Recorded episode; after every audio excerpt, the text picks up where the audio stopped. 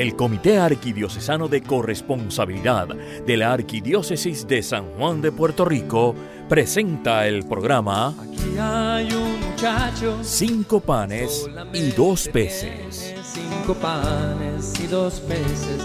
Más que es eso para tanta gente. Para amar al Señor con todo lo que somos y tenemos. Ahora con ustedes, cinco panes y dos peces. Gente, aquí está este corazón que quiere serte fiel. Más que es eso, si no te tiene a ti. Si no te tiene a ti. Te damos la bienvenida a Cinco Panes y Dos Peces, el programa que cambiará tu manera de servirle al Señor. Siempre adentrándonos en la corresponsabilidad cristiana, ese estilo de vida que nos permite acoger todo como don de Dios y amar al Señor con todo lo que somos y tenemos. Le saluda una vez más el Padre Ángel Siapi y es con un gran gusto que hoy vamos a estar hablando nuevamente sobre un tema fascinante, ya hemos hablado antes, es el tema de la lección divina. De esto se pueden decir tantas cosas que siempre hay algo más que podemos decir y quiero que realmente nuestros hermanos corresponsables que nos escuchan tengan bien claro este tema para que puedan hacer de la oración un pilar de la corresponsabilidad y dentro de la oración de la lección divina su metodología preferida para acercarse a la Sagrada Escritura y dejarse transformar. Bien, pues como ya es costumbre vamos a iniciar, vamos a comenzar con nuestra oración invocando al Espíritu Santo. Espíritu de comunión, alma y sostén de la Iglesia, haz que la riqueza de dones que continuamente das a cada uno sea reconocida, acogida y compartida generosamente según tu voluntad. Haznos capaces, como Jesús, de amar con todo lo que hemos recibido de ti, con todo lo que somos y tenemos, haciendo presente aquí y ahora tu bondad, tu belleza y tu amor por cada uno de nosotros. Amén. Muy bien, en programas anteriores hemos estado hablando sobre la exhortación apostólica del Papa Benedicto Verbum Domini. Hemos estado hablando también sobre el artículo eh, titulado La escucha de la palabra en la vida de la Iglesia del Padre Francisco García Martínez, sacerdote español, eh, profesor de Cristología en la Facultad de Teología de la Universidad Pontificia de Salamanca. Y les dije en uno de los programas que también íbamos a estar utilizando como fuente eh, escritos del padre Fidel Oñoro, que es biblista y, y, que tiene una riqueza tremenda. Todas estas fuentes pues, nos ayudan a profundizar cada vez más en lo que es el método de la y hacerlo cada vez más nuestro, practicarlo con mayor perfección y animarnos, porque a veces uno se, desanima, se enfría y hay que, hay que seguir, hay que seguir adelante. Eh, bien, nos dice el padre Francisco en su artículo sobre la lección que la palabra del Señor requiere irse implantando en nuestro corazón poco a poco, para que cuando llegue el momento nuestra vida pueda estar a la altura de su designio y voluntad. El tiempo ofrecido a Dios y a su palabra es la condición necesaria de nuestra parte para que pueda hacerse con natural a nuestra vida. Cierro la cita. Fíjense, ya lo habíamos visto en la cita de, mm, al comienzo del nuevo milenio, la carta al comienzo del nuevo milenio del Papa San Juan Pablo II, el número 39, cómo la lección divina permite que la palabra modele nuestra existencia. Esto es lo que está diciendo el Padre Francisco en esta, en esta cita que les he compartido. La palabra se tiene que ir implantando en nuestro corazón. La palabra tiene que ir dándole forma a nuestra vida. Recuerden que el corazón no es el músculo, sino es nuestra interioridad, nuestra manera de ser, lo que somos, como somos. Eh, la palabra tiene que irse implantando ahí para que poco a poco nuestra vida, como dice él, pueda estar a la altura de la voluntad de Dios. Es, realmente imposible eh, vivir obviamente las cosas grandes, pues sí, pues no robamos y no matamos, ya estamos cumpliendo la voluntad de Dios, pero la voluntad de Dios es mucho más que eso. eh, no es solamente no robar y no matar, ¿verdad? Eso ya lo sabíamos antes de que viniera Jesucristo, nos enviara el Padre a su Hijo Jesucristo. Eso ya en el Antiguo Testamento sabíamos que no, no, no robar, no matar, no mentir, no cometer adulterio, eso lo sabíamos todo. La encarnación del Verbo, la encarnación de la palabra de Dios en Jesucristo, tiene una meta muchísimo más alta. Lo otro era una preparación.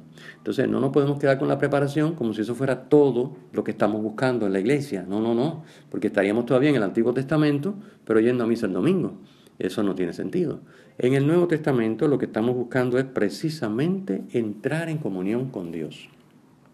Y con los hermanos, obviamente. Comunión con Dios y con los hermanos.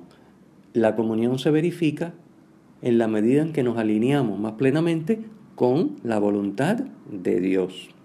Y como acaba de decirnos esta cita del Padre Francisco, para poder estar a la altura de la voluntad de Dios, no solamente en no matar y no robar, sino en la infinidad de cosas que Él quiere que nosotros hagamos o no hagamos, o hagamos de cierta manera. Las estamos haciendo quizá, pero de una manera que no es agradable a Dios, que no es fiel a su voluntad. ¿eh?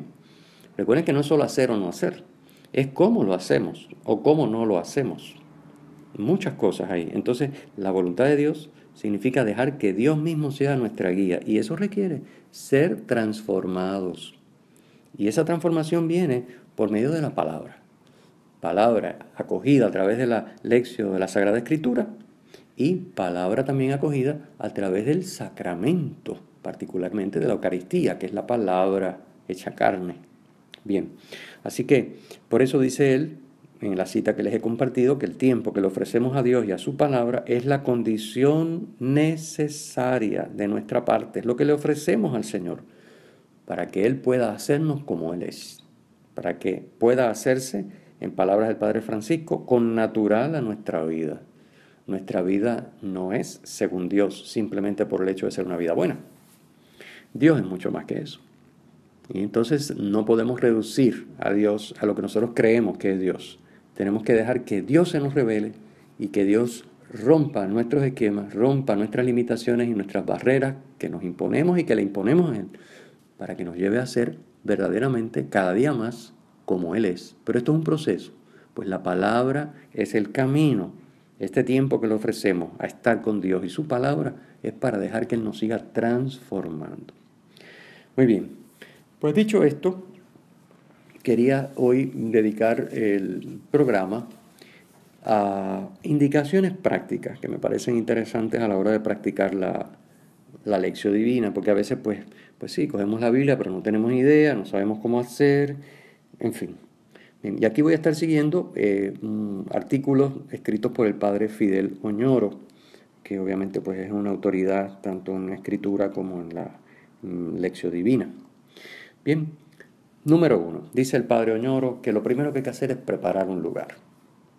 Cuando uno quiere sumergirse en la lectura orante, en la lección divina, lo primero que hay que hacer es preparar, buscar un lugar donde haya soledad y silencio, donde pueda uno orar en lo secreto al Padre hasta contemplarlo. Recuerden que esta es la modalidad de práctica de lección divina individual. Ya dijimos que hay una práctica de lección divina comunitaria. Pero incluso la comunitaria hay que buscar un lugar. Y un lugar de soledad, no puede ser en el medio de, de, la calle donde está todo el mundo pasando y saludando y hablando, eso no funciona. Aunque seamos un grupo de 6, 8 personas o 10 personas, no, no, no. De todos modos, individualmente o comunitariamente hay que buscar el lugar de soledad y de silencio, porque de lo que se trata es de promover la escucha, el encuentro con Dios. No la distracción para no encontrarme con Él, sino al contrario, quitar esas distracciones para poderme encontrar con Él. Así que al orante eh, le propone el padre Oñoro que cree en su casa un espacio para hacer esto. Eh, obviamente puede ser la habitación, puede ser una habitación especial de la casa que esté disponible, donde muchas personas colocan allí, pues no sé, un reclinatorio, una butaca cómoda, como sea, que les guste orar mejor, oren mejor, que les guste más eh, tienen un cuadro, pues una imagen de la Virgen, del Señor, un crucifijo, una velita, la Sagrada Biblia, la Sagrada Escritura abierta, eh, como una invitación a alimentarnos de esa palabra, ¿verdad? Como el que pasa por la cocina y ve una bandeja allí donde tiene bizcochitos o, cositas sabrosas y dulces que uno le echa mano y coge una cuando pasa, un chocolatito. Pues de la misma manera abrimos la escritura y la ponemos en una habitación, por ejemplo, y eso pues nos invita a que no solamente una vez al día, sino si podemos más, pues mejor, pasar por allí y encontrarnos con la palabra y decir, pues voy a beber un poquito aquí de la fuente de la escritura, voy a beber palabra de Dios, que en definitiva es beber de Dios, porque es Dios el que se nos comunica, como hemos dicho tantas veces en programas anteriores.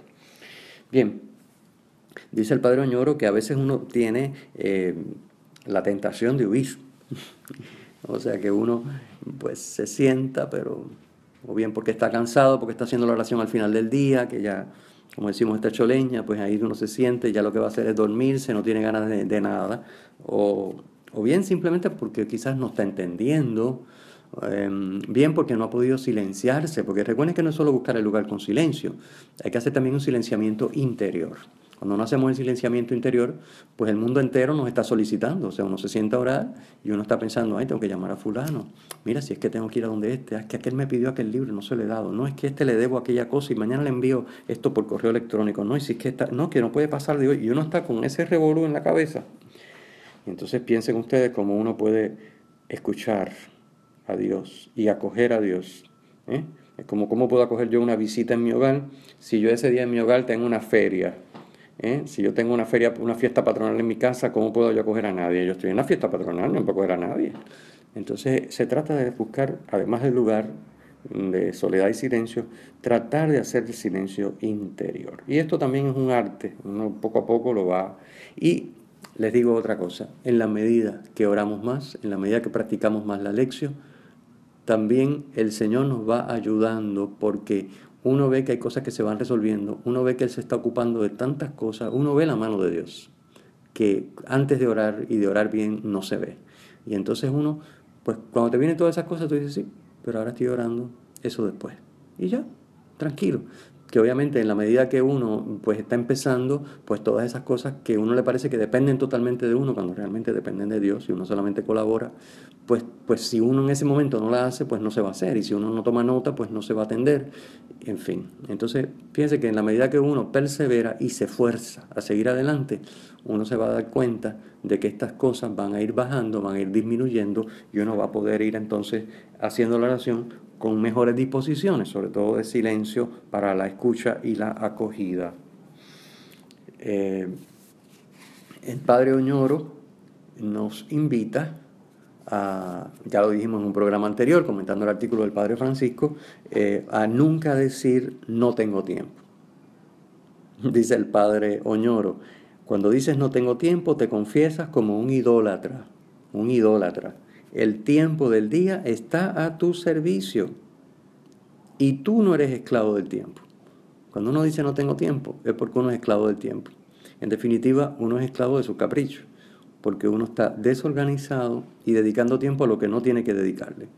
Yo siempre le digo a las personas, mire, eh, es cierto que a veces uno no tiene tiempo, pero ¿Cómo se resuelve el tener tiempo? Bueno, primero hay que forzarse un poquito, ¿verdad? Porque si fuera nada más que porque uno va a encontrar el tiempo donde ya está todo resuelto y todo hecho, pues nunca lo haría.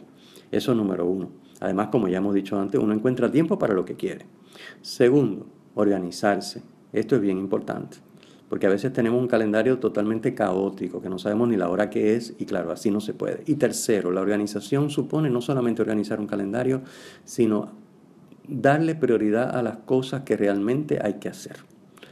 Esto es un tema que se refuerza con la oración. Cuanto más oramos, más el Señor nos clarifica qué cosas Él entiende y quiere que hagamos. Nos lo deja saber de muchas maneras. No solamente a través de la palabra, sino la palabra nos va modelando y uno va interactuando con los acontecimientos y con las personas y se va dando cuenta de qué es importante y qué no es importante. Entonces uno secunda eso que Dios te ha ido revelando. En el momento en que tienes que interactuar con los acontecimientos y las personas y dice, pues no, esto no, esto se queda. Pues esto no lo voy a hacer o no lo voy a hacer más o lo voy a hacer de otro día. Y en la medida que uno empieza a hacer lo que Dios quiere que hagas, el tiempo te alcanza.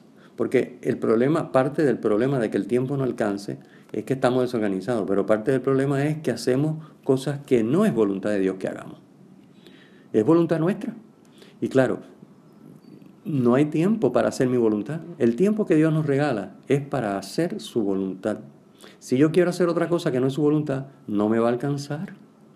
Pero si yo trato cada vez más de dejarme transformar y de irme plegando a su voluntad, el tiempo me va a alcanzar. Porque Dios no podría ser un Dios bueno si me mandara a hacer su voluntad y no me diera el tiempo para hacerla. Es imposible. Así que si yo me voy alineando con su voluntad, el tiempo me va a alcanzar. Y como voy a tomar las cosas de otra manera, porque cada vez voy a ir viviendo más la filiación, cada vez voy a ir fortaleciendo más mi fe, mi confianza en Dios, que lo veo actuar, cada vez voy a hacer lo que tengo que hacer con más tranquilidad, sin esa agitación y sin esa ansiedad por hacer lo próximo, porque estoy haciendo lo que Dios quiere ahora, aquí y ahora, y punto y se acabó. Y no tengo que estar pensando en todas miles de cosas que, que muchas veces, repito, son cosas que nos inventamos nosotros, no son las cosas que Dios quiere que hagamos. Bien, otra indicación que nos da el Padre eh, Oñoro es hacer la lección divina puntualmente cada día a una misma hora. Si es posible, por la mañana. Lo, normal o lo, mejor, lo más recomendable es que se haga a primera hora del día, por la mañana. Lo primero que hagamos. Eh, es lo que mejor funciona. Es lo más recomendable. Hay veces que simple y llanamente no se puede. Bueno, pues si no se puede, pues se busca otro momento. Pero eh, en la medida que sea posible, reacomodar el calendario, mover las cosas, anticipar la levantada, en fin, hacer los ajustes que haya que hacer para tratar de orar puntualmente todos los días a la misma hora y si es posible, lo primero por la mañana. Eh, bien, otra de las cosas que recomienda el padre Oñoro es buscar el balance entre la escucha de la palabra, que nos alimenta de Dios, de sus criterios y de, de sus estilos, y la escucha de las palabras mundanas, de las palabras humanas, mundanas, según los esquemas del mundo, según los criterios y la, y la forma de ver las cosas humanas, que ya hemos dicho en programas anteriores que están totalmente diferentes a la manera de hacer y de ver las cosas de Dios, porque Dios está en otra, en otra onda completamente distinta. Entonces, en la, manera, en la medida que nosotros nos estamos alimentando de todas esas palabras humanas, pues le estamos haciendo la contra a lo que la palabra está tratando de hacer y de comunicarnos y de modelarnos. Porque si yo estoy tres horas viendo televisión, escuchando argumentos, viendo cosas, eh, viendo eh, quizás violencia, eh, diálogo, bueno, a veces cosas que son impresentables, que no se deben ni, vamos, ninguna persona, ni adulto, ni niño, ni nadie debe ver esas cosas. Y yo me las trago tranquilamente. Eh, argumentos, pero también cosas que, están fuera de lugar, de violencia, crueldades, maldades, eh, perversiones. Y yo pues me las trago tranquilamente porque como eso es lo que están dando. Y yo me tengo que entretener y hay que buscar algo que me entretenga y eso me entretiene porque obviamente eso está pensado para que te entretenga en el sentido de que te enganche. Porque obviamente si no te engancha tú no ves el canal y si no ves el canal ellos no venden los anuncios y cierran el canal, así que se mueren de hambre. Así que eso está, pues no seamos ingenuos, por favor. O sea, yo no me puedo alimentar de toda esa basura y de todas esas cosas que son contrarias totalmente a Dios y luego hacer media horita de lección y pensar que la lección me va a transformar. Hay que buscar un balance, hay que buscar un balance. ¿Qué tiempo dedico yo a escuchar, interactuar. Y lo mismo que decimos de escuchar las palabras eh, que son del mundo, eh, ponerlas en competencia con el ratito que estamos orando, lo mismo con las palabras que decimos. A veces no es tanto lo que escuchamos, sino lo que decimos. Y lo mismo que decimos sobre escuchar o exponernos a palabras del mundo, eh, no solamente lo que entra, sino también lo que sale, dice el Padre Oñoro.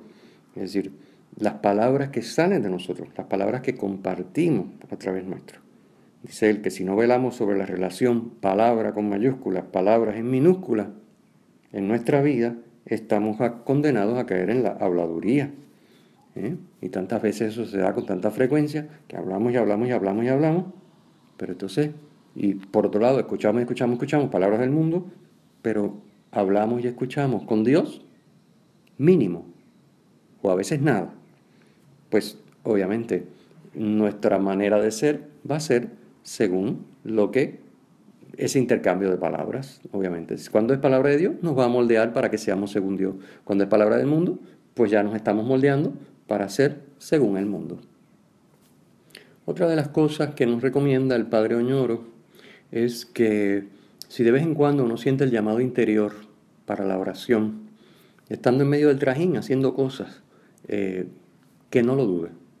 Si en ese momento uno escucha el llamado, trate de buscar el espacio para buscar al Señor, para estar con el Señor y no dejar pasar de largo esa moción del Espíritu. Porque es la manera como el Señor toca la puerta de nuestro corazón para traernos hacia la soledad silenciosa, hacia un tiempo de diálogo, porque quiere hablarnos al corazón. Y otra de las recomendaciones que nos hace es el tema de la purificación del corazón. Dice, obviamente, el corazón ya sabemos, ¿verdad? Lo hemos dicho anteriormente, se refiere a nuestra, a nuestra interioridad, nuestra manera de ser, de ver las cosas, de, vivir, de enfrentarnos a la vida, eh, nuestra intimidad, nuestra interioridad humana, como somos. El corazón creyente, dice él, a veces puede volverse pesado por las disipaciones, por la embriaguez, por los afanes de la vida. Puede endurecerse hasta llegar al punto de no reconocer y no captar las palabras y las acciones del Señor. Obviamente esto, cuanto menos oremos y menos lección hagamos, más se da esto. Cuanto más lección, más oración, más tiempo con el Señor, más adoración, que ya hemos dicho que es importantísima también en un programa anterior, hagamos y practiquemos, más tiempo dediquemos a estar con el Señor, menos a estar con el mundo y las cosas del mundo, en el sentido de dejarnos impregnar por ellas. Obviamente hay que trabajar y hay que hacer las cosas que tenemos que hacer, pero se trata de buscar el balance, como ya hemos dicho, pues en la misma medida que vamos haciendo más eh, oración, esa oración nos va transformando, esa lección nos va transformando y el corazón se va purificando. Claro, cuando el corazón no está purificado porque estamos empezando o nunca hemos rezado o hemos rezado mal, eh, pues es bien duro. Sea, reconocemos que es bien difícil hacer eh, lección divina eh, y empezar y sentarse con un texto y dedicar silencio y dedicarse tiempo y claro, no entendemos nada, saltan a la mente todos nuestros prejuicios, todas nuestras eh, maneras de enfocar las cosas que no son según Dios, no entendemos, es complicado, pero de nuevo, ¿cuál es la solución? Perseverar. Si perseveramos con paciencia y buscamos ese balance que nos recomienda el Padre Oñoro entre palabra de Dios, palabra del mundo, tarde o temprano eso llega. El Señor va haciendo su trabajo, nosotros con un corazón humilde nos vamos dejando modelar y poco a poco nos va purificando el corazón, de manera que cada vez entendemos más, cada vez mm, estamos más sensibles a la acción de Dios en su vida y en nuestra vida y en nuestro entorno, cada vez estamos más sensibles a la manera en que Dios nos habla y lo podemos reconocer y cada vez nos vamos dando cuenta de que reaccionamos más como Dios y menos como el mejor de los seres humanos que quizás eh, podríamos haber sido. Así que de eso es que se trata. Eh, dice el Padre Oñoro que solo si uno tiene un corazón de niño puede recibir los dones de Dios. Solo si uno tiene un corazón renovado por el Señor está abierto y disponible para la escucha. Pero resulta que el Señor prometió darnos un corazón nuevo. Recuerden la cita de Ezequiel, del profeta Ezequiel 18:31. El Señor promete dar un corazón nuevo a quien lo invoca. Prometió modelarlo con su palabra, modelarnos cuando nos presentamos ante Él, reconociendo la dureza de nuestro corazón. Veamos el Salmo 118, 119, según sea, ¿verdad? La liturgia, en la liturgia 118, en la Biblia 119, el versículo 36.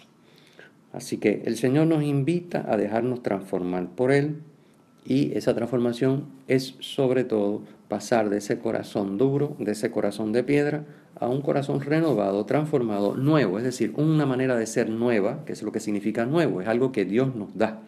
Corazón nuevo es el corazón que Dios nos da. Y corazón ya sabemos que es nuestra manera de ser.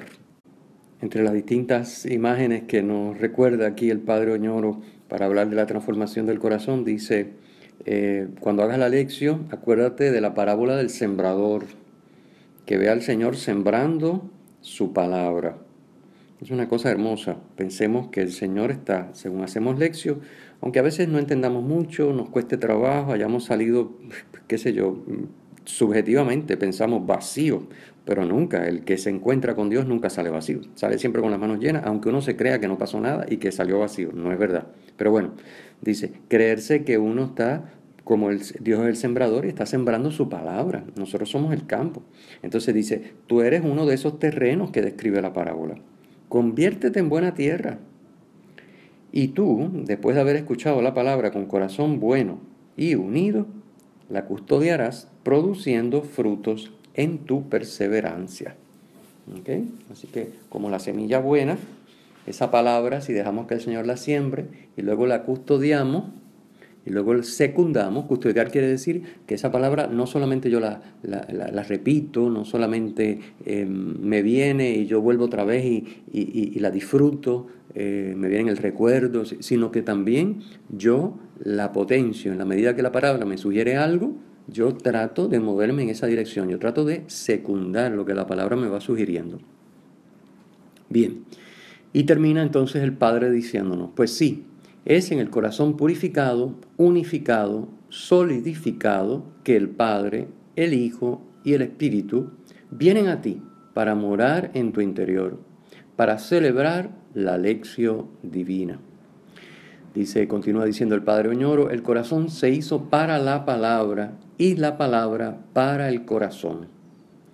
Ayuda a que tengan lugar estas nupcias cantadas en el Salmo 119, versículo 111, donde su palabra se hace tuya y tu corazón canta porque se hace suyo. Es la realización de la alianza. Señor, tú eres mi Dios, yo soy tuyo. Bien, hermanos, se nos termina el tiempo una vez más y es hora de terminar con nuestra oración. Vamos a cerrar como siempre el programa con la oración. Oremos. Señor Jesús, danos una sed insaciable de ti, para que buscándote de corazón vivamos como tú, amando como tú, dando la vida como tú, mostrando nuestra fe en ti con nuestra manera de ser y de actuar, para que otros te conozcan, te sigan y así te amen, como nosotros buscamos amarte a ti. Que así sea. El Señor esté con ustedes. Que la bendición de Dios Todopoderoso, Padre, Hijo y Espíritu Santo, descienda sobre ustedes. Y antes de concluir, les recordamos como siempre que pueden escribirnos a corresponsabilidad.arqsj.org org y visitarnos, les invitamos a visitarnos en nuestra página web carcopr.org y seguirnos en Facebook y Twitter bajo carcopr. En la página web le invitamos a dejarnos sus comentarios sobre este programa y otros programas que aparecen ahí en la página en el foro de cinco panes y dos peces. Bien, agradecemos muchísimo su sintonía y será entonces hasta nuestro próximo programa. Han escuchado ustedes el programa Cinco panes y dos peces del Comité Arquidiocesano de Corresponsabilidad de la Arquidiócesis de San Juan de Puerto Rico. Será hasta nuestro próximo programa. eso para tanta gente. Aquí está este corazón que quiere ser fiel, más que eso si no te tiene